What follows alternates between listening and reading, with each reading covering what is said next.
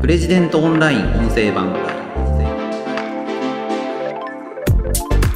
次々と出てくる IT 企業の経営者の中でも本物と感じる方だと思います。プレジデントオンライン編集長の星野貴彦です。この番組はプレジデントオンラインの配信記事の周辺情報や解説をお届けしています。今回紹介する記事はあの堀江貴文がスマホを止めて敬語で話す。IT 企業の本質を分かっていると評する先輩経営者の正体という記事です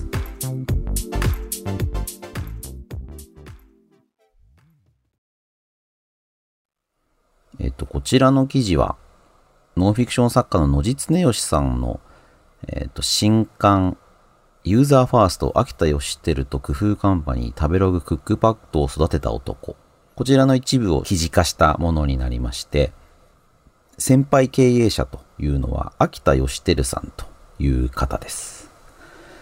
IT 業界の人はね、知らない人はいないっていうぐらい伝説の方なんですけども、まあ、特に、あの、食べログクックパッドでの、まあ、素晴らしい実績というのを皆さんが知っていて、しかもですね、食べログクックパッドで仕事をした人たちで、秋田さんの悪口を言う人がまあほとんどいないんですよね。で、とにかく秋田さんと一緒に仕事をしたい。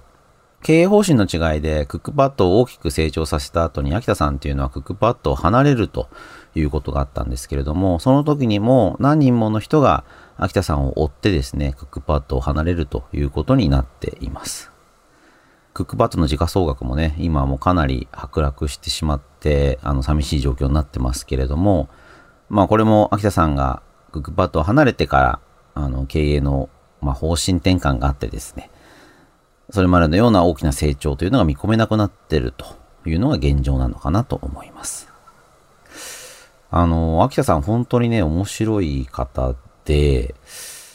で、あの、まあ、ここでね、書いてるのは、あの、堀江貴文さんがスマホを止めて敬語で話すっていう話でですね、堀江さんって基本的にはいつもスマートフォンをいじってらっしゃって、で、この記事の中で出てくるのはゴルフに行った時に、野地さんと秋田さんと堀江さんとね、3人でゴルフ回っている時に、堀江さんはゴルフの間もですね、ずっとスマートフォンを手放さず案件をやっていると。でも、秋田さんがちょっと話しかけると、は、はい、何でしょうか？って言って、あの、スマホ、スマホを止めてですね、堀江さんが整体して、秋田さんの話を聞くですね。そういうことがあったんだと。まあ、野地さん、その、やりとりをね、書かれてるんですけども。秋田さんは1969年生まれですから、今54歳ですね。だちょっとその、今、流行りの経営者からすると、一回り上っていうことになるでしょうか？堀江さんが51歳ですから、3歳年上っていうことになりますね。もう本当にね、秋田さん、いろんなところが面白くて、いろんなことをご紹介したいんですけども、うーん、一つ、この記事の中で書かれているのは、価格コムっていう会社、まあ、これをどうやって立ち上げたのかっていうのに、まあ、これ本のタイトルはユーザーファーストっていう、あの、使い手の人を第一に考える。利用者、えー、サービスを受ける人を第一に考える。まあ、これはユーザーファーストということだと思いますが、まあ、それがね、この本のタイトルになっていて、それは、秋田さんの、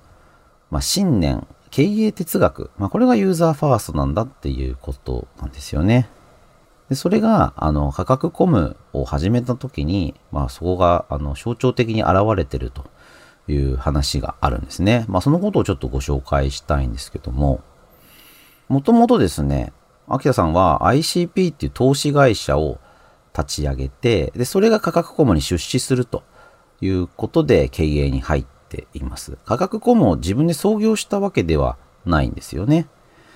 で、あの、妹さんに障害があると。だから僕はサラリーマンの給与じゃ妹を養っていけない。経営者にならなくちゃいけない。社長にならなくちゃいけない。ということで、一番最初にですね、投資ファンドの会社に入って、あの、日本合同ファイナンス JAFCO。まあ今だとベンチャーキャピタルということで非常に長く馳せてますけれども、まあそういった会社に入って、経営とか投資とか、VC とかっていうことを学んでですね。で、中古車買取専門店に行って、そこでまあインターネットのビジネスを学んで、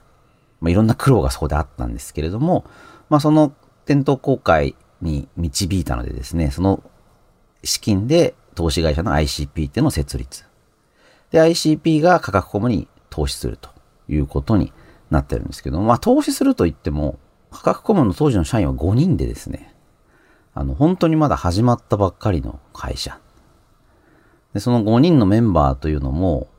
あの、あんまエリートっていう人はもうほとんどいなくてですね、基本的には、秋葉原のオタクたちですね。この2000年が、あの、価格コムに出資した年で、2001年に秋田さん社長になってるんですけども、まあ、この従業員5人だけの価格比較サービス、まあ、海のものとも山のものとも言えないようなもの。まあ、これを、まあ、ここだということで言ったわけですよね。当時の秋葉原、僕ね、20年前、秋葉原に毎日通っていて、まあ、パソコンとインターネットが僕も大好きで、当時のね、あの本当に電気屋さんがいっぱいあって、自作 PC っていうのがすごく流行っていて、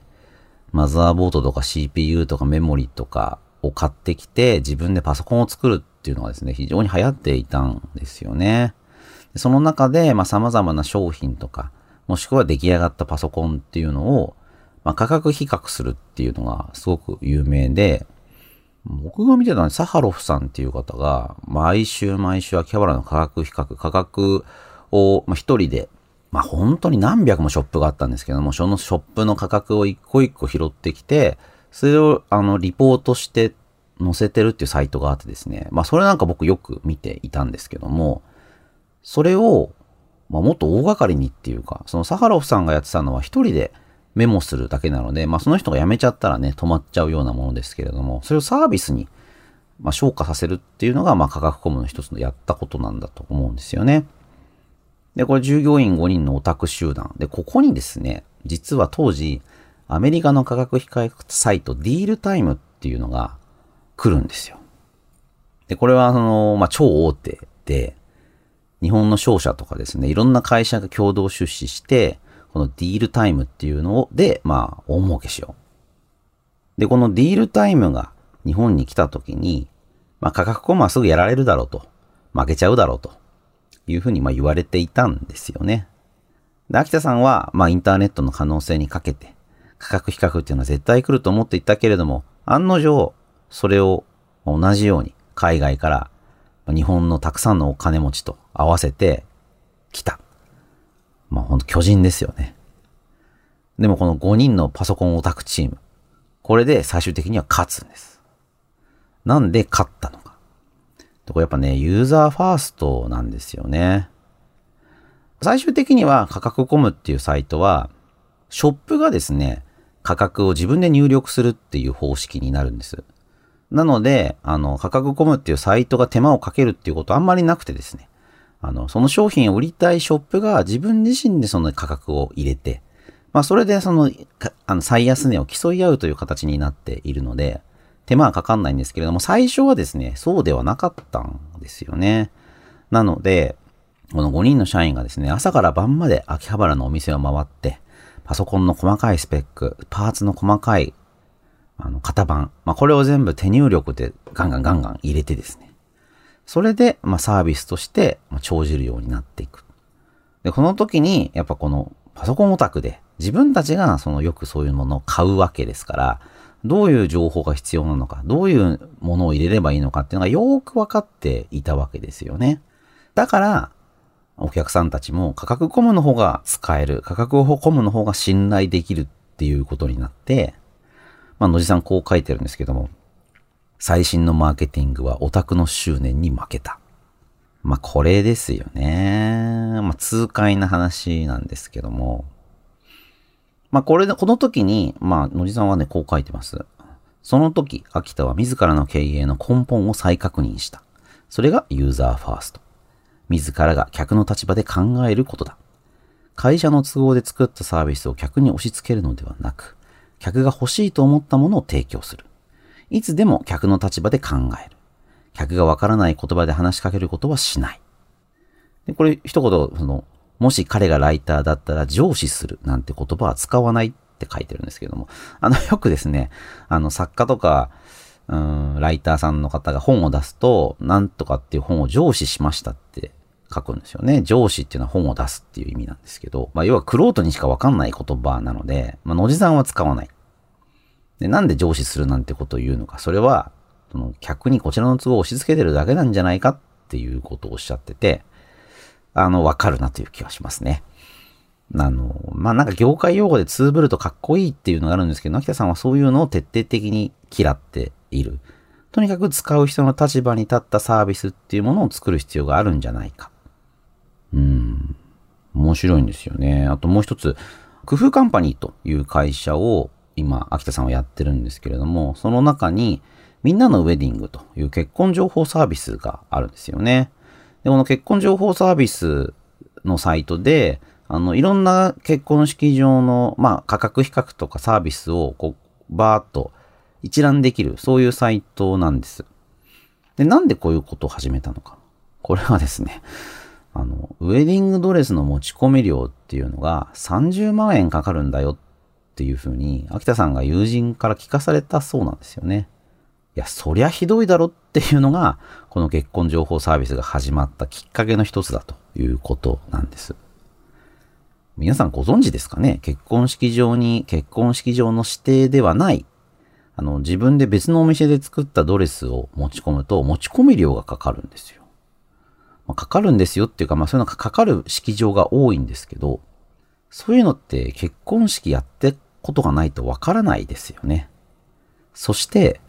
結婚式っていうのはどうでしょうか？皆さん、あの、何回もやられてますかね？あの、僕はですね、実はバツイチで2回結婚しているのですが、まあでもそんな大きな結婚式なんかやったことないので、あの、いまいち分かってないんですけども、あの、まあいろいろ友人とかの話を聞く限り、まあこのウェディングドレスの持ち込み料がかかるんだと。でもそれも、まあ、私は2回結婚していますが、普通なかなか知らないっていうか2回ぐらいじゃわかんなかったりもしますよね。まあ普通の普通一生に一度ですから、結婚。で、そうするとですね、情報の非対称性が発生しますから、結婚式の業者、式場っていうのは、まあできるだけわかんない人から、まあ踏んだくってやろう。まあそんな悪いこと考えてないかもしれませんけれども、どうしたって結婚式場の都合で全部話が進んじゃって、あの、持ち込み料かかるんですよっていうのも当然だっていうことになるわけですよね。でもそれおかしいんじゃないのと思いませんか？まあこれがね、あの、秋田さんの発想ですよね。こういう時におかしいんじゃないか。で、ここに何か商売の種があるんじゃないかって考えるわけですよね。確かに、非常に閉鎖的で、情報の非対称性があって、まあ、だからこそ結婚式場ってのは儲かってるかもしれない。でも、まっとうに正直にお客さんのために、ユーザーのために、まあ最も手頃で素晴らしいサービスを提供してる結婚式場っていうのはむしろ埋没しちゃうわけですよね。そういう時にできるだけぼったくって踏んだくってる結婚式場が儲かる仕組みになってる。これは良くないんじゃないか。そういうのはやめようよ。これが秋田さんの、まあ、発想なんですよ。面白いと思いませんか？で、工夫カンパニーってね、そういう事業ばっかりなんですよね。基本的にはインターネットにドメインがあって、そこで、あの、情報の非対称性を、まあ、壊してしまう。お客さんがきちんと情報を得られるようにすることで、あの、売り手の方もお客さんの方も、まあ、メリットが出る。まあ、そういうサービスを提供されていて、僕なんかね、非常に素晴らしいなと思いますし、まあ、インターネットの、まあ、ある種あるべき姿というか、IT 企業っていうのはそういうことをやるのが、まあ、一種の本会なんじゃないかなっていうふうに思うんですよね。で、まあ、堀江貴文さんがね、スマホを止めて、秋田さんの話を整体して聞くっていうのも、やっぱこういう点を、や分かってる経営者なので、やはりまあ、尊敬しているし、これはないがしろにできないなっていうふうに思ってらっしゃるんだと思うんですよ。まあ、堀江さんはね、あの記事の中ではこう言ってますね。後先を考えずに、とにかくサービスをリリースしたらたまたま当たったみたいな人も、まあ IT バブルの当時少なからずいたわけです。ただ秋田さんはそうじゃない。お客さんを見てサービスを考えて売り上げの伸ばし方も分かっていた。もともと秋田さんは IT の人ではなくサービスの人だから、お客さんのことを見ているからやるべきことを分かっていた。うーん。やっぱこう IT サービスでプラットフォームでとかっていうとですね、お客さんが見えなくなるんだと思うんですよ。見えなくなるというか、お客さんを見なくても、とにかく、まあ、赤字を掘るなんて言い方ありますけども、プラットフォームを大きくしていけば、そこに対して投資家が評価をして、大きなお金が動く。それでよし。というのが、まあ、IT 企業、IT バブル。最近もあの、ね、IT ベンチャーっていっぱい増えてますけれども、なんかそういうの確かによく見るなっていう気がするんですよね。その時にやっぱないがしろにされてるのはユーザーなんだと思うんですよ。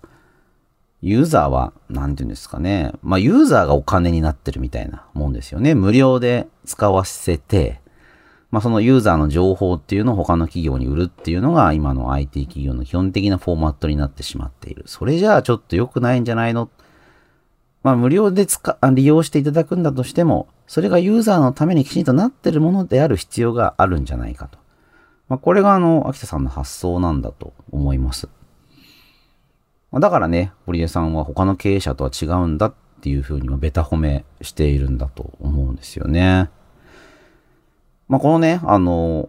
秋田さんの経営の、ま本質とか哲学とか、まあ、なんでこういうことに至ったのかっていうのは、この野地さんの本、ユーザーファーストに、ま細かく書かれているので、まあ、ぜひご覧いただきたいなと思いますし、まあ、まずはね、あの、うちのサイトでいくつか記事を出していきますんで、あの、ユーザーファーストに関連してですね、それもご覧いただけると、より理解が深まるんじゃないのかなと思います。ということで、今回は、あの堀江貴文がスマホを止めて敬語で話す。IT 企業の本質を分かっていると評する先輩経営者の正体という記事を紹介しました。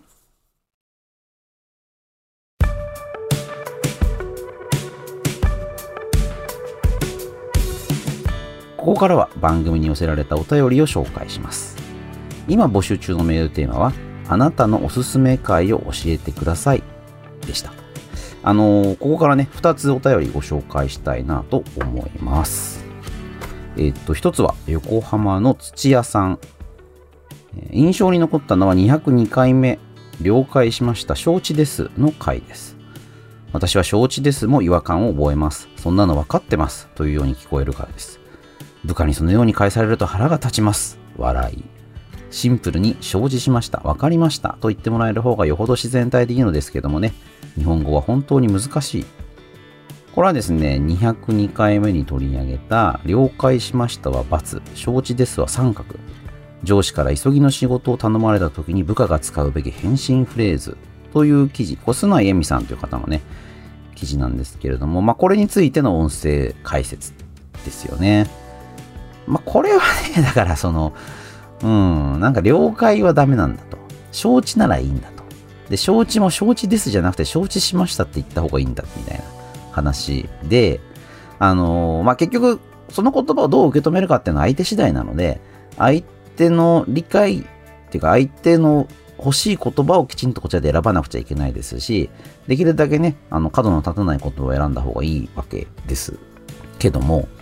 まあ、日本語自体はね、これ生き物ですから、あの、まあ、どんな言葉を使ってもいいんですよ。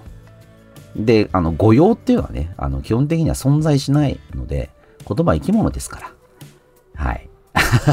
という、まあ僕はそう考えているんですけども、ただ、えっ、ー、と、御用と言ってる人がいるとかですね、こういう言葉遣いをすると深い覚える人がいるっていうのは覚えた方がいいですし、えっ、ー、と、それを分かった上でそういう言葉は避けるというのは当然の知恵ですよね。うん。まあだからあの土屋さんがおっしゃることもすごくよくわかりますし、あの、まあ要はそういうのをね、あの、相手がどう受け止めるのか考えず、四角四面にそういう言葉をポイポイっとこう使うっていうのが、すごく嫌な感じ。まあ、要は軽んじられてるって感じるっていうことだと思いました。えっ、と、もう一つ、北海道の内田和弘さん。214回、警察を怖がらず気軽に犯罪を重ねる。日本の田舎が不良ベトナム人ボドイの標的になっているわけ。と、245回、甲子園に出られなくても人生が終わるわけがない。高校野球の勝利至上主義は完全に間違っているの2つが印象深いです。特にボドイは聞きながら本当に恐ろしくなりました。とあります。あの、技能実習生としてね、あの日本に来ていたベトナム人の一部が不良化してですね、まあ、それがボドイっていうのを名乗って、なんかとんでもない犯罪をしている。で、こう、まあ、善悪とか犯罪と犯罪じゃないかっていう倫理観が全然我々と違うので、あの、ま、本当に警察を怖がらず気軽に犯罪を重ねる人たち。でこういう人たちがもしかしたら日本の田舎っていうものを根本的に壊してしまうかもしれませんよっていう話なんです。これ安田峰俊さんっていうね、あの、ルポライターの方が、安田さんはずっと中国をあの専門にされているんですけども、あの、中国っていうのは、まあ結構もう成熟してですね、こういう、まあ、安田さんが好きな変なことが起こりづらくなっていて、ミャンマーとかベトナムとかそういうところにも取材のフィールドを広げられているんですよね。で今この在日ベトナム人の問題っていうのが、かなり、まあ、安田さん的には面白く、僕的には結構怖くなっているということでした。であと、あの、甲子園の話はね、まあ、これはあのうちでよく書いていただいているスポーツライターのヒロコウさんの機構で、まあ、野球でね、あの、負けると、まあ、とにかく甲子園の砂かき集めたりとか、なんかとにかく、その勝ち負けにね、こだわる。でもその、アマチュアのスポーツで、とにかく勝ち負けにこだわるっていうのはどうなんだっていう話。まあ、これはあの、横浜高校の審判がね、甲子園神奈川県大会の決勝で、このジャッジがおかしいんじゃないかって審判に文句言ったっていうね、話があって、それが枕になってるんですけども、まあだからその、審判への尊敬っていうのはこういうスポーツでは絶対に欠かせないことで、まあそこに食ってかかるっていうのはやっぱ勝ち負けに毒されちゃってる。いやまあ誤審だったのかもしれないけれども、それについてあの強く文句言うんじゃなくて、まあ、今回負けてしまったけれども、あの、まあ、そのことをまあ糧にっていうか、まあ、勝ったり負けたりっていうのはスポーツで必ずあることですから、まあ、そのことよりも、なぜ僕たちは野球をするのか、なぜ僕たちはスポーツをするのか、スポーツをすることからどういうことを学んでいるのかっていうのを、まあ、日々まあ考えるっていうか、うん、なんか、それが大事なんじゃないかなっていうことですよね。あのー、僕はゴルフをちょっとやりますけども、例えばゴルフ上手くなってもしょうがないですよね。あの、いや、だからすごい上手くなって、アマチュアで一番上手くなったってったら、そのクラブチャンピオンってやつですかね。自分の所属しているゴルフ場で一番上手くなる。クラブチャンピオンだ。で、自慢にはなりますけれども、まあ1円にもなりませんし、クラブ選手権でゴルフいっぱいするのにそれだけお金もかかるんですよね。で、まあわからないです。僕ももうちょっと上手くなりたいなと思って一生懸命練習してますけども、練習したところでね、プロになれるわけでもなく、まあクラブチャンピオンにもどうせなれるはずないと思うんですけどね。でもなんかこう、なんていうんですかね。まあそんなこと言ったら人生すべて無駄ですよね。あの、何をやるにも無駄だしコスパは悪い。なんだったら今すぐね、生きるのをやめちゃった方がコスパが一番いいかもしれないですよね。まあそういうこと言うのは堅論ですけれども、まあそうすると一回裏返ってどうして僕たちは生きてるんだろう何のために仕事してるんだろう何のためにゴルフするんだろうそういうふうになるんだと思うんですよね。野球も同じなんじゃないかなと思いますよね。甲子園に出るプロ野球になる、メジャーリーガーになる、世界一になる。じゃあその先に何があるのか世界一になってどうするのかこれはね、やっぱよく考えた方がいいんだと思うんですよね。まあそこがその目の前の勝ち負けにとらわれていると、やっぱすごくおかしなことになりますし、なんかね、そうすると暴力とか、虐待とか、なんかこう筋を高えたことになるんだと思うんですよ。だ我々は勝ち負け以上にあの重要なことがある。まあ生きるっていうこともね、それだけで非常にあの素晴らしいことだと思いますし、大事なことはどう生きるのかっていうことが、我々の人生をかけがえのないものにする、一回しかない人生を充実したものにするっていうので、まあ、非常に重要なんじゃないかなと思います。勝ち負けてね、まあ、すごい大事なことですけれども、それだけにとらわれちゃうっていうのは本当にもったいないことだなというふうに感じます。皆さんからのお便り大変励みになります。ありがとうございます。あの、まだ募集しております。今のメールテーマは、あなたのおすすめ回を教えてください。です。この回のここが面白かったというものをぜひ教えてください。皆さんとこのポッドキャストの面白さを再発見していきたいと思っております。お便りは、えー、メールアドレスもしくは Apple Podcast の概要欄からお送りください。メールアドレスは podcast.president.co.jp podcast.president.co.jp です。Apple Podcast の概要欄にお便りフォームのリンクもあります。それではまた次回お会いしましょう。プレジデントオンライン編集長の星野貴彦でした。